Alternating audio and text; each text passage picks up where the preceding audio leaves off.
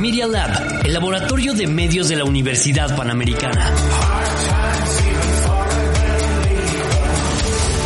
Estamos conectados. Síguenos en Facebook y en Instagram para la experiencia completa. Media Lab. Pequeñas ideas que se convierten en grandes proyectos. Los hechos, comentarios y opiniones expresadas en este sitio y programas son responsabilidades de quienes los emiten. En ninguna circunstancia el punto de vista de la Universidad Panamericana, de sus autoridades y de sus representantes legales. Media Lab, el laboratorio de medios de la Universidad Panamericana. In this broadcast of Politeia, we will interview Larry Sanger, co-founder of Wikipedia and actual director of Knowledge Standards Foundation. Comenzamos.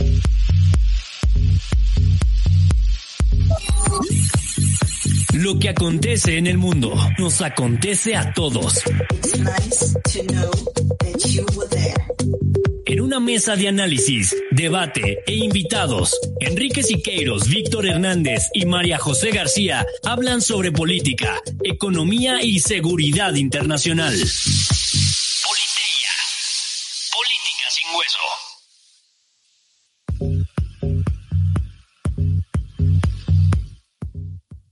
Welcome, my friends. My name is Victor Hernandez, and it's a pleasure to uh, see you once again in our weekly podcast. Remember that we are broadcasting from the Pan American University in Mexico City, and I'm joined, as always, by the ambassador of all millennials, Professor Enrique Siqueiros. How are you doing, Enrique? Fine, Victor. Thank you. And we are here with Professor uh, Majo Garcia, reader and follower of John Locke. How are you, Majo? Good afternoon, everyone. Friends, uh, Politeia is about global citizenship. And today we are celebrating our 100 podcast discussing about the enlightenment idea of free access to knowledge. And now Majo is going to introduce our guest of honor, the North American philosopher Lawrence Mark Sanger. Thank you, Enrique. Uh, Lawrence Mark Sanger majored in philosophy at Reed College with a thesis, Descartes' Methods and their theoretical background. He has a Master of Arts and a PhD from the Ohio State University, writing a thesis about epistemic circularity, an essay on the problem of meta-justification. Most of his philosophical work has focused on epistemology and theory of knowledge. He taught philosophy at his alma mater, the Ohio State University. Larry Sanger was editor-in-chief of Nupedia, an online free content encyclopedia whose articles were written by volunteer experts. But in January 2001, he proposed a wiki technology to accelerate article development, giving birth and name to Wikipedia on January 15, 2001. Nowadays, he is the executive director at Knowledge Standard Foundation and calls himself an online knowledge organizer and a homeschooling dad as me. he recently published his essays on free knowledge, the origins of Wikipedia, and the new politics of knowledge. Um, good afternoon, Larry. It's a pleasure to interview you. As you already know, this is a podcast hosted by philosophers as you. And of course, that brings me to my first question. Why did you study philosophy and specialize in theory of knowledge? Uh, well, hello, and um, thanks for having me. I, I, I appreciate the invitation. Um, so, uh, I first got into philosophy actually as a child. Actually, um, I was very interested um, when I was young in philosophical questions. Um, I was raised Lutheran, and um, so uh, I remember asking from the back seat of the car as we were driving to church, um, having heard these words, mind, spirit, soul, and I, I, was asking, what's the difference between the mind and the soul? And what's the difference between the soul and the spirit? And they couldn't give me any good answers. Um, at least I wasn't satisfied with their answers.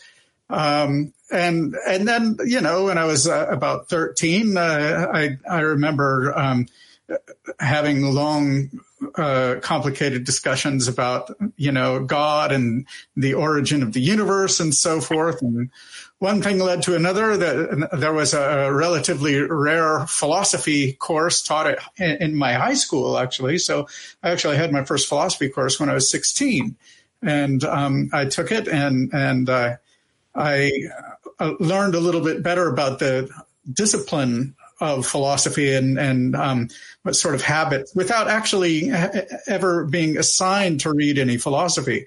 Um, but we talked through a lot of the questions, and I started writing to myself um, during the the summer about like I thought the, the three big questions for me were: Does God exist? Is there free will, given that the universe seems to be a deterministic place? And um, is knowledge possible? So those were the the three big questions as as far as I was concerned back then. So I um, I decided to major in philosophy.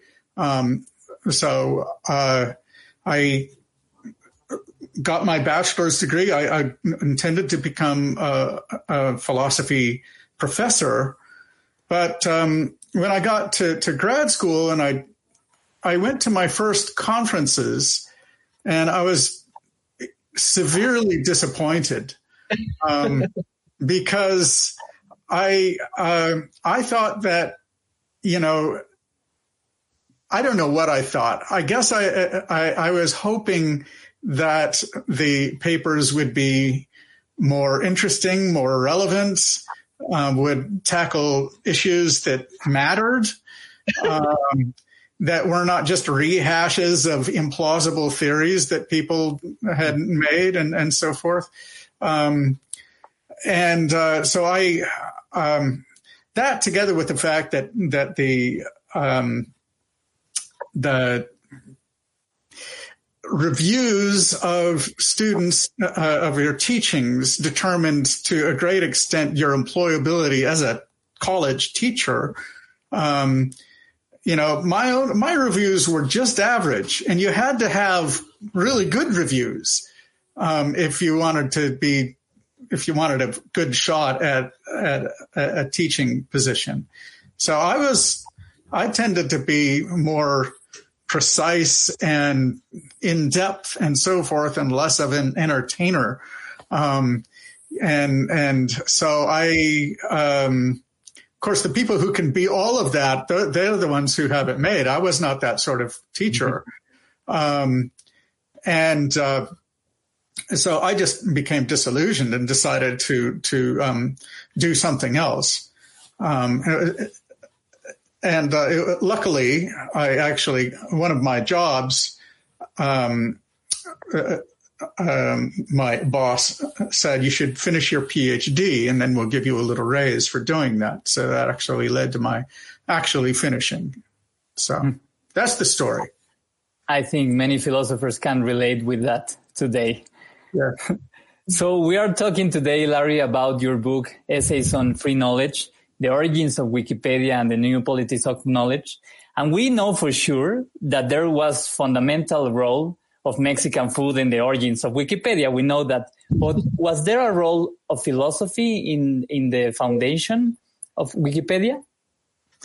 Well, Jimmy Wales, um, he wanted to hire either a historian or a philosopher to be the um, the editor in chief of Nupedia, which was the the predecessor of Wikipedia. So he basically settled on the domain name Nupedia, and then I was hired to basically start it and, and to be the editor in chief.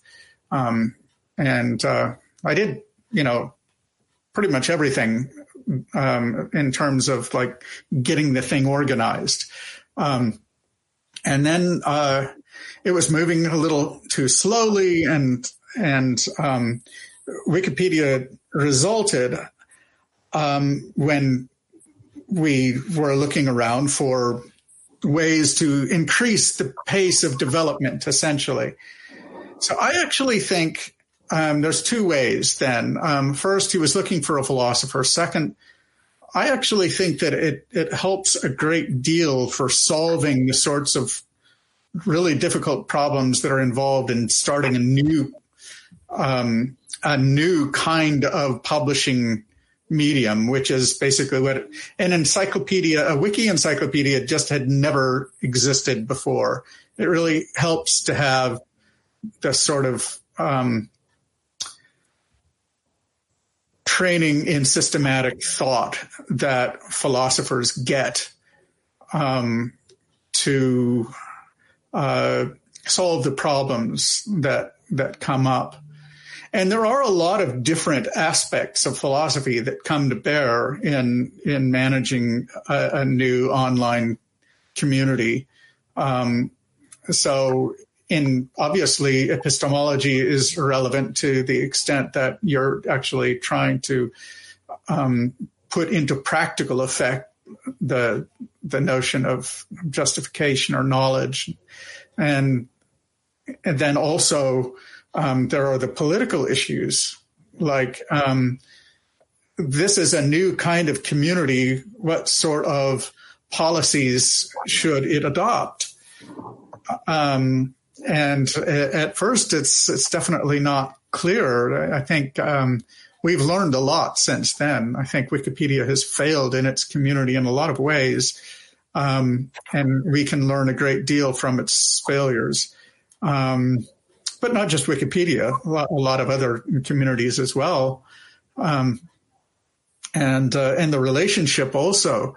Just trying to think through the relationship of um, there's a lot of concepts involved, like like anonymity, and um, just how important is it that there be anonymity um, and uh, in in an open community, especially when some of the contributors are coming from from countries where speaking the truth can be dangerous, right? That's actually um, kind of important. But on the other hand, if the administrators are all anonymous, then you know what's to stop uh, that community from essentially being taken over by people working behind the scenes and who are completely unaccountable because of the anonymity of the accounts that that um, are in charge of everything. So, so, there's a lot of philosophical issues that are involved in like managing uh, something like Wikipedia for sure.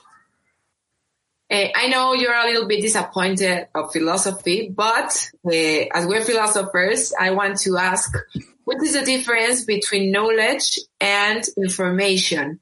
And is Wikipedia um, a plan for knowledge or a project of information? Uh, just to clear the concepts. Mm-hmm. So knowledge is something that happens in minds. Um, and uh, information is something that can be encoded digitally. So Wikipedia is not a compendium of knowledge, strictly speaking. And since we're philosophers, I guess we should try to be strict, strict in how we describe things here.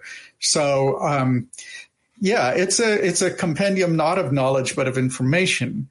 Um, now, insofar as a, a good encyclopedia has links to source information, has footnotes, um, and has within the articles themselves some structure of of knowledge. And due to the interlink, interlinking of the of the um, of the articles, there there is kind of a you know a doxastic system of claims made um, that it, it kind of looks like a representation of knowledge.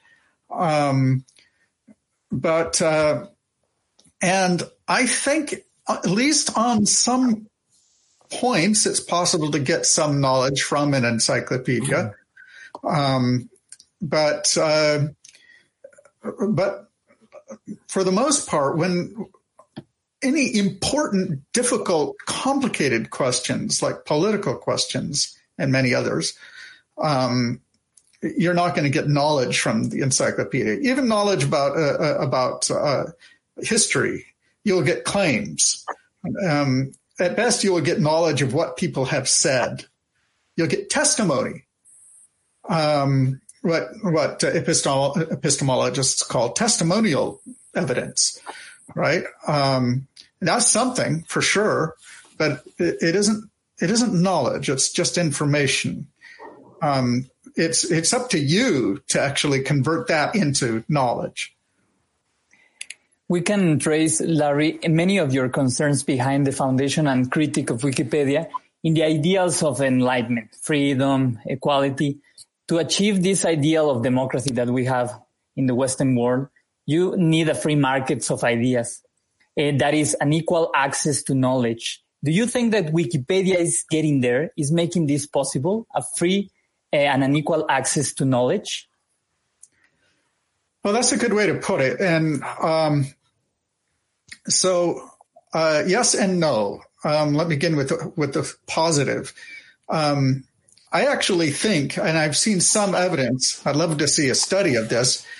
That um, there are a lot of people in third world countries who have gotten an education partly through Wikipedia.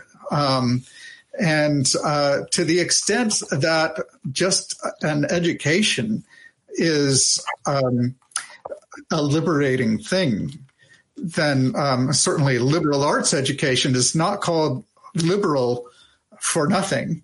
Um, it's the it's the uh, the sort of education that that is um, owed to and should be practiced by a free person, right? Um, so I think to that extent, it's it's a liberating influence in the world. Um, it it has gotten a lot more information more easily available to a lot more people, um, and that's a great thing. I suppose that's something to be proud of.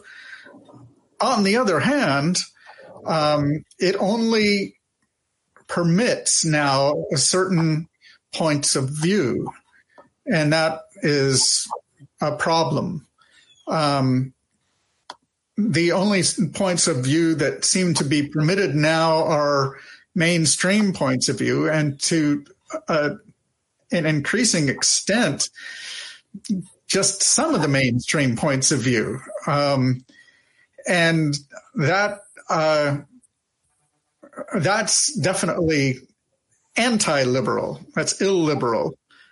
Um, so I, without going into any more detail, that's why I say the answer is yes and no.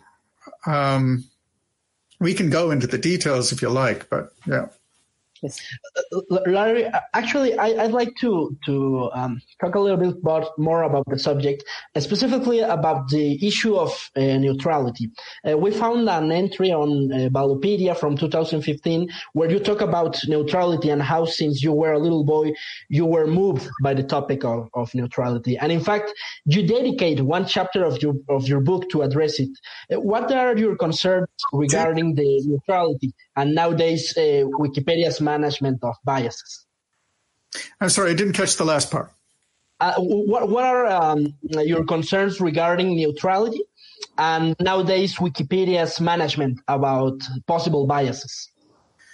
Right. Um, okay. Well, there's two parts of the question. One is why should I care? Why should anyone care about neutrality on the one hand? And then on the other hand, there's the basically um, does Wikipedia have a bias problem? Um, so, um, the reason that neutrality is important in certain kinds of texts, not all kinds of texts, there are some texts that are persuasive and you don't expect those to be neutral and the world would be a poorer place if they tried to be, actually. Um, but texts that teach texts that tell the news and texts that are for reference, for looking up information. In other words, textbooks, um, journalism, and encyclopedias. These are three different kinds of uh, three media of communication that, in my opinion, really should be neutral, um, neutral to a great extent, if not entirely. Um, so, why is that important? Um, it's important because essentially, um, we want to naturally, and we should want to um, formulate our own beliefs for ourselves. We want to make up our own minds and not be manipulated into beliefs. Um, this is an essential part of democracy. After all, you, you don't really have a functioning democracy if people can be systematically manipulated um, by central sources, elites, and whatnot. Um, if that's if that's possible and if that's happening, then people can have an illusion of freedom and there can be an illusion of democracy, but it isn't really democracy if people are not given the tools that they need to make up their own minds. If different competing issues are not fully aired in all of their detail with all relevant sides expressed in in their full glory with with all of the reasons all of the evidence as as well as can be done and people can't make up their minds so this is important for all three of those those um, you know communicative functions that I was I was listed before. So in the case of, of encyclopedias, you know, when you look up a piece of information about you know the the cause of the Civil War. Uh, or the Great Depression, or maybe uh, about the, the plausibility of of uh, Christianity, or whether whether Catholicism is a is a cult. There's there's one that's controversial. Um, so um, all of these things should not be made up. Uh, should not be um, pre- presented as already decided by the editors of an encyclopedia, um, because when you're looking up information, you quite explicitly are looking for number one, basic facts that everybody agrees to, but number two, a representation of the argument so that you can make up your own mind for yourself. Nobody actually, even if you agree with the bias, um, you probably do not, if it's the first time that you're seeing some information, especially, you don't want to be just told what to think. You will feel manipulated. This is, you know, a, lot of kids are are um, end up being rebellious, and when when parents or when teachers are uh, try to to impose views upon them, right? Uh, and maybe they should be. It's a very human, natural thing. So that's that's why um, I've gone on at length there, I guess, because I'm I care a lot about that. Um, I actually think that that um, neutrality is, in its own way, as important or almost as important as free speech itself in democracies. And we just haven't realized it yet because it's not something that the government is responsible for, perhaps. All right. Now, does Wikipedia have a problem with this? Yes. Um, it didn't used to basically between the founding and 2006 or 2008, you could go to Wikipedia, you could go uh, to, to articles on most of the hot top, hot button topics, you know, um, to drug legalization, um, to abortion, to um, different religious topics, different, you know, global warming, whatever. And you could actually see different points of view laid out and a reasonable, it, there might be a, a, a slant that you could detect in an article even back then. But for the most part, you actually got the full range of views. And then between 2010 and today, actually it's more like 2010 to 2015, everything just slid further and further to the, well, I'll just say it, to the left. Um, and that's pretty much the, the bias that we get now out of, out of Wikipedia. It isn't always just a left wing bias. It's a, it's an establishment bias, right? Um, there's, there's, uh, I think there's different reasons for that. We could get into that if you like, but um, anyway, that's what you asked about, so I'll just leave it there. Larry, actually talking about democracy and equal access to knowledge, uh, as you know, yesterday we celebrated Diderot's uh, birthday, and I'd like to ask you if you think Wikipedia as the culmination of Diderot's uh, project of encyclopedia. Of, of which project? Uh, Diderot's project of, of creating an oh, encyclopedia with, with free access. Um, I haven't I haven't really read about Diderot's project in 15 years, so I'm not. Uh, um, I I, um, I would say that Diderot himself um, was not aiming at neutrality for sure. Um, the the encyclopedia uh, was uh, um, aimed at uh, propagandizing for the Enlightenment itself. Um, and that's okay. I suppose that was uh, that was a good thing um, at the time. Um, and Enlightenment was uh, certainly a, um, a, a, good um, development, in my opinion. Um, but uh, the the great innovation was the the whole idea of a, a truly enormous compendium of knowledge written by experts um, covering all the different subjects that that there are, and you know, um, um, so uh, Wikipedia has done a, a great service in um, articulating, uh, you know, what is believed by the establishment that isn't actually what the uh, what uh, Diderot's project was, though, was it? Um, because he wasn't the establishment; he was the rebel. Um, the establishment was was still, for the most part, the church and the monarchy, um, and uh, so, uh, and, and, this was uh, this was disruptive to that. Wikipedia is different in that it is, it represents the establishment view, not not the rebel view. Um, and uh, so, but um, can I ask you another philosophical question about this? um, can neutrality be really a shift? Because beyond dates and names, the author always expresses his interpretation. Mm. So, do you think that uh, we can think of something uh, that is really neutral? Mm?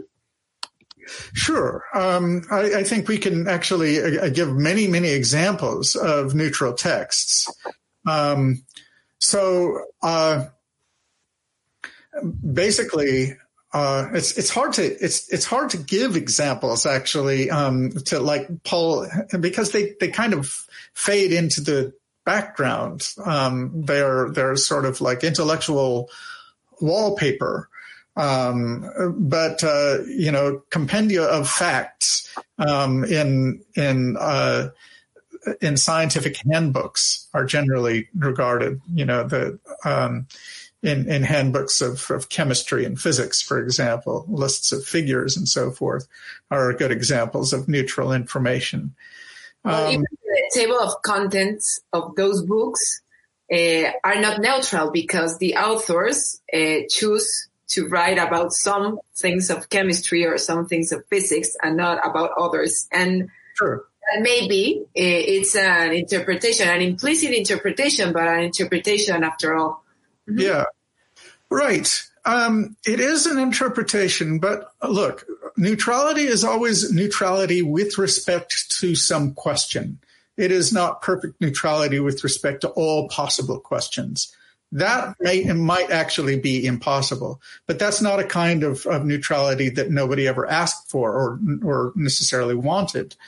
Um, the the kind of neutrality that I am after is one that would define in advance what the disputed questions are and then making it a rule that you can't tell what position an author takes on those specific questions um, by the time you get to the end of the article, right? And there's ways of determining that. There's actually, uh, and and that's not that hard, especially for philosophers. We do it all the time, all the time, right? I mean, it's one of the things that that we're supposed to be good at, to be able to to um, articulate the uh, the opposing points of view just as well as they could themselves before you you set about refuting them. Is that what you mean by the new politics of knowledge according to your book? Um, well, no. Uh, I, I, I, mean, neutrality is certainly one of the disputed questions in the new politics of knowledge.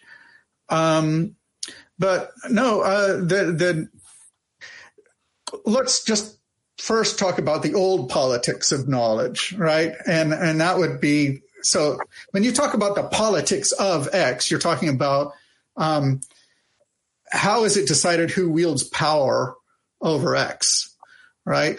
So if you're talking about like the politics of the academy, then you're talking about how is it decided who really makes the important decisions that concern a university for example.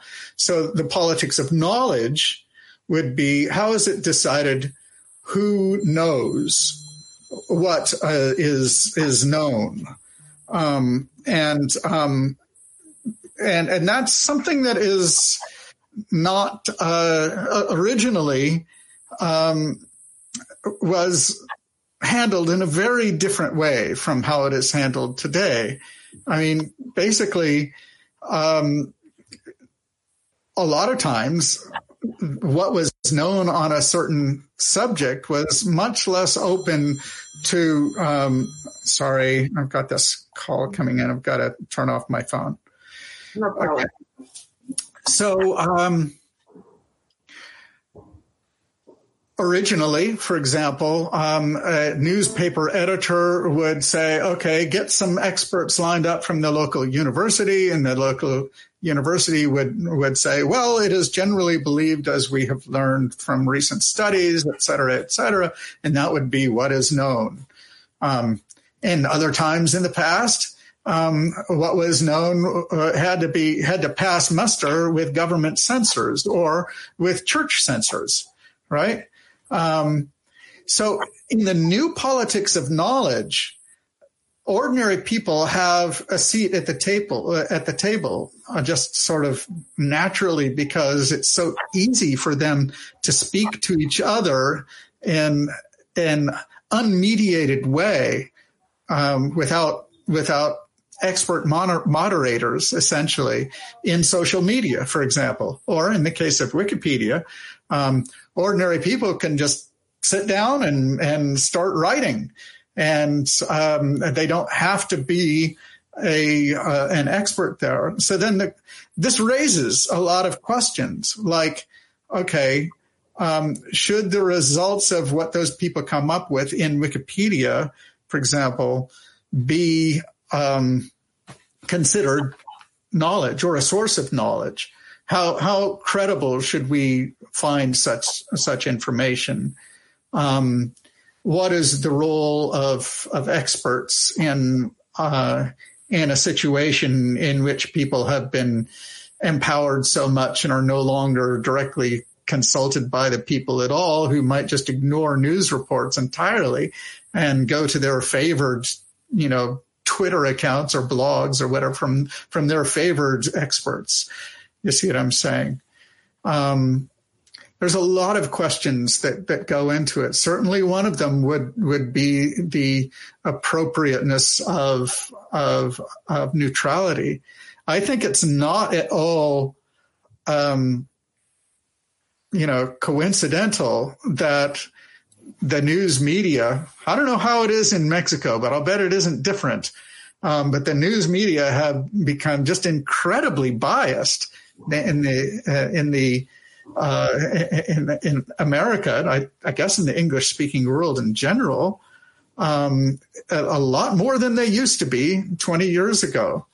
Um, it's become acceptable to to strongly push just one point of view um, and when it when it wasn't before. And I, I actually think that tendency toward bias in news media um, ref- is a ref- reflection of the fact um, it's really a, a desperate pushback against people who are making up their own minds for themselves, and we can't have that online.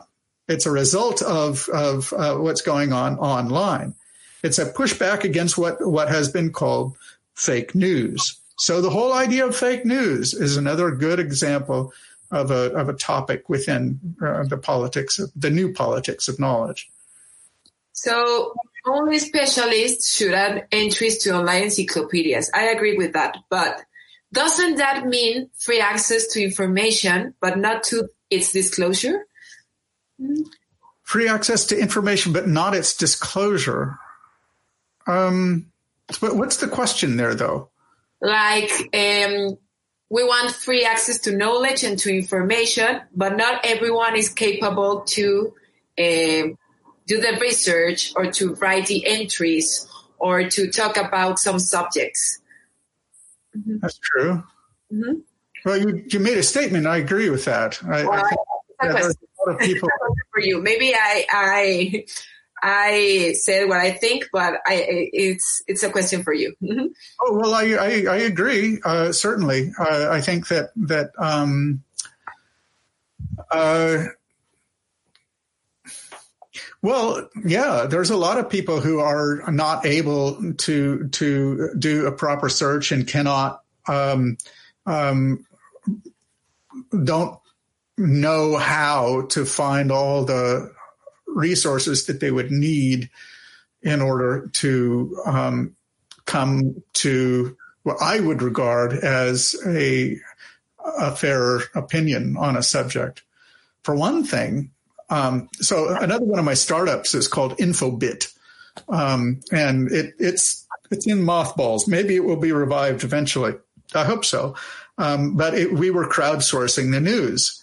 Um, and there's one thing that I, I learned, not as if I didn't know it before. Of course, I knew it before, but um, if you read just one article on a subject, you definitely do not have the news about that subject. I guarantee. You need you need to read a lot more than one article, um, and that isn't just because the article would be biased.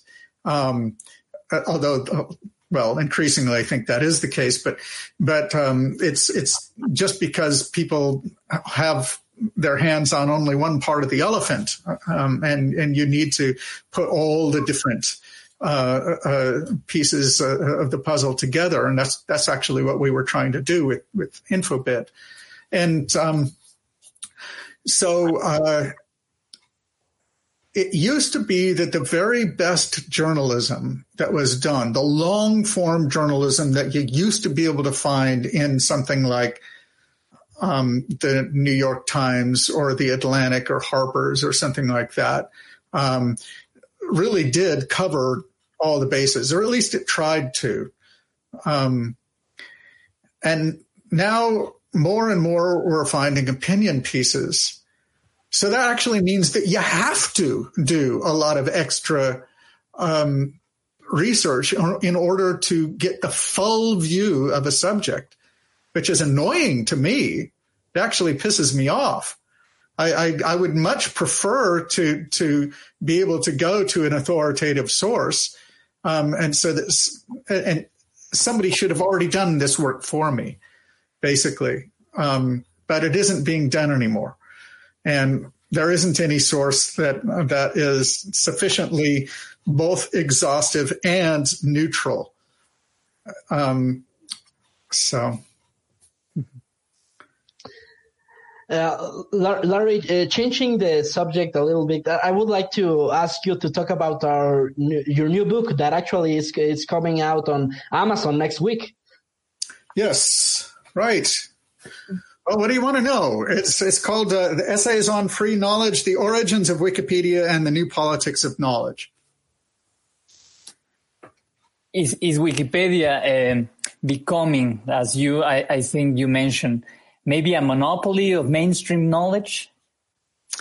Um, about the, the decentralization? A little bit too strong it's a monopoly when it comes to encyclopedias. Even there, of course, there are other there are other encyclopedias, but there isn't any other encyclopedia that serves the same function in society, which is the quick, free way to find an answer to a factual question. Um, I mean, for more traditional purposes for encyclopedias, like learning something in relative depth, um, Wikipedia is still dominant, but there you've got Britannica in English. I don't, I don't know what this big Spanish language encyclopedia is. I'm afraid. What, what, what, what would that be? I'm curious. I'm not sure if there's one. yeah. Maybe a translation, but That's a shame. Maybe one of you. The translation of Wikipedia, perhaps. right, right. Um, so, uh, yeah, and I, I think um, so. One of the things that I talk about in in the book, actually, in the third section of the book, is um, a reaction to this notion that that um, Wikipedia is dominant, and that if you want to participate in the um, the biggest compendium of purported knowledge in history, then you have to play by Wikipedia's rules. You have to get along with their idiosyncratic community, and you might not be able to for various reasons, not just necessarily a, a political or religious bias. It could also be because you don't get along with the sort of aggressive tactics that that people use. Arguably, that's one reason why there aren't as many women participating in Wikipedia. Um, so I think that well, I just had a thought. Right, this is six or more years ago. What if there were some way we could collect all the encyclopedias in the world together into one superset of encyclopedias. Um, wouldn't that be really useful, especially if it could somehow go head to head in competition, as it were, with um, with Wikipedia? Uh, wouldn't it be great if you could sit down and write a, a really good article on, you know, your area of specialization, and you could you could have some trust that it would be uh, compared to by a fair number of people to the Wikipedia article. Um, and and that it would have a chance to rise to the top of some sort of competition. There is no, you have no hope of doing that right now. So what there needs to be is a network of free encyclopedias, which is decentralized. It isn't run by Wikipedia. Um, it isn't run by any encyclopedia or any organization. It is truly a decentralized network. So that's what what the uh, the Knowledge Standards Foundation is is trying to give birth to. We're not going to run the network. We're going to define the standards according to which it can essentially run itself. It, it, we're in, in a situation somewhat similar to um, what they were doing back in the, the late 1990s and early aughts with the RSS and Atom standards for blogging. So if you know anything about blogs, then then you know that blogs can be shared uh, around and, and communicated, and they, they can be compiled into uh, um, in, into one stack of articles to read in, in, a blog reader or a news reader. Um, and that's uh, really cool. And it's because they use a standard, a blogging standard called, well, one of them is RSS and the other is Atom. So we want to make a standard like that, but for encyclopedia articles. And would that not be cool? Um, if we could do that, then basically it would give the world the means to maybe do better than Wikipedia. And also, um, another part of it that I really want to see um, is a system for rating the articles, for publishing your own ratings. um, of encyclopedia articles so that and and and making them free. And that information also can can be aggregated by different apps just like the encyclopedias could be uh, aggregated by different completely different apps edited in completely different ways. And they can make use of the ratings however they want to. They can ignore some. They can accept others right?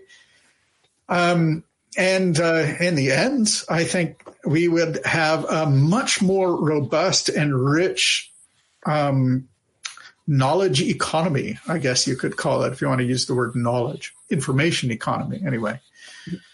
So uh, that's that is one of the one of the the themes of the book, one of the three themes. And when will this project, Knowledge Standards Foundation, uh, will be published or will be public? Mm-hmm. Well, you can sign up right now on Encyclosphere. So it's it's like blogosphere, but it's encyclosphere.org. Okay. Um, we haven't made the blog of that website uh, public yet. Um, I, I, hope to do that by the end of the month. I was hoping to do it this week. I don't think that's going to happen. Maybe next week, soon anyway. Um, and uh, I, I guess I can tell you. I haven't told anyone um, publicly yet, so you're going to be the first to know. But but um, I'm going to run an, a, a, seminar, a master class. Somebody wants me to call it. Um, basically, that will cover how and why to create decentralized networks online and um, decentralized network of encyclopedias in particular. So we're going to go through all of the issues that are involved. I really don't know how long this is going to take. Uh, uh, sometimes I think it could be it could run for like three months, and sometimes it could run for a whole year. Um, so uh, yeah, the the um, I'm going to be working on that. I I have received a hundred thousand dollar grant, um, and I'm using it to um, as as the runway to get this project started. We we actually started it a year ago, but I had to basically stop working on it because um, my own personal savings ran out, and uh, so I, I had to had to go and, and work as a as a consultant for a while, but and this, uh, I was blessed with this uh, with this uh, windfall, and um, so now we're going to make it happen. And hopefully, by the end of this process, um, uh, we will have a, a, set of standards, and we'll have a number of software projects underway that will um, that will essentially help people join together into a network. Essentially. Mm-hmm like like one example, one thing that we want to do is we want to create a WordPress blogin. So you've got a WordPress blog, you install. Did I say blog plugin? Um, um, you have a WordPress uh, blog, you install the plugin, and then um, you uh, you click a button. It opens up a special kind of blog page, which is going to output an encyclopedia article right? And then when you hit publish, it actually will publish the encyclopedia article into a feed, which is um, which then pings uh, any one of a number of servers, which scoops up articles from different sources from different feeds. Um, and aggregates them together, just in the same way that blogs can be aggregated together. Um, and and then there can be, you know, uh, hold um, constantly updating databases of articles um, that that can be accessed through new kinds of apps where you'll have lots of different competing up to date articles from many different completely independent sources um, on the same topics. I think that would be really exciting, and that's that's what we're aiming for right now. That sounds very cool. I already signed in Encyclos- Encyclosphere, so we will see. Uh, now we're heading to the end, and I want to uh, make a final question is, now that you witnessed the beginning of the internet 30 years ago, and you have been also an important architect of its modern shape, what can you tell us about its future? What do you see about the future of internet? That's a that's a really good question. It's a really hard question, especially today, because um, one con- can't confidently say what the regulatory framework is going to look like in five years, and that could make a huge difference. I'm afraid. Um, it's entirely possible, on the one hand, that we're we're going to have um, international regulatory structures that are going to lock down different parts of the internet. And that could make some things more difficult. Let's just put it that way. Um, on the other hand, um, there are movements, lots of movements afoot. Um, it's not just blockchain, but blockchain is a big part of it. Um, back toward decentralized networks. I think around about um, 2017, 2018, people really started waking up to just how abusive the tech giants are over um, taking advantage of our privacy, of, of our trust, essentially, um, and and essentially imposing in uh, a, a top-down way various various policies um, that try to to control our democracies. Um, I, there's a lot of people who are upset by that, and I think we can, um, you know, if we get together in the right, right way, we can uh, we can fight that. But I don't know that that will actually happen. It really depends on what individuals do. Yeah, so it's going to be really interesting. Is all I can say. Well, thank you very much. Uh, as you know, you can uh, buy the book in Gumroad. It's already there, and also it's going to be next week in Amazon. Um, so, Victor, do you want to say the last words? Larry Sanger, co-founder of Wikipedia, thank you for sharing this moment with us. It was an honor and a pleasure, and you are most welcome to visit us uh, sometime in Mexico City, and we can show you some great places to eat Mexican food. Uh, thank you all for joining us today. Thank okay. you, thank you, Larry. Thank you, Enrique, Majo. This was Politeya, Política sin hueso. Thank you, Larry. Thank you. Goodbye. Goodbye.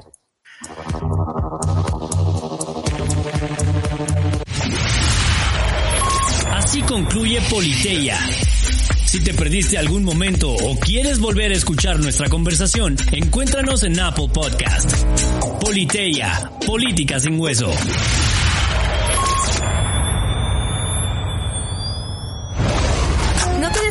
De Media Experimenta con nosotros. No te quedes fuera y sé parte de esto.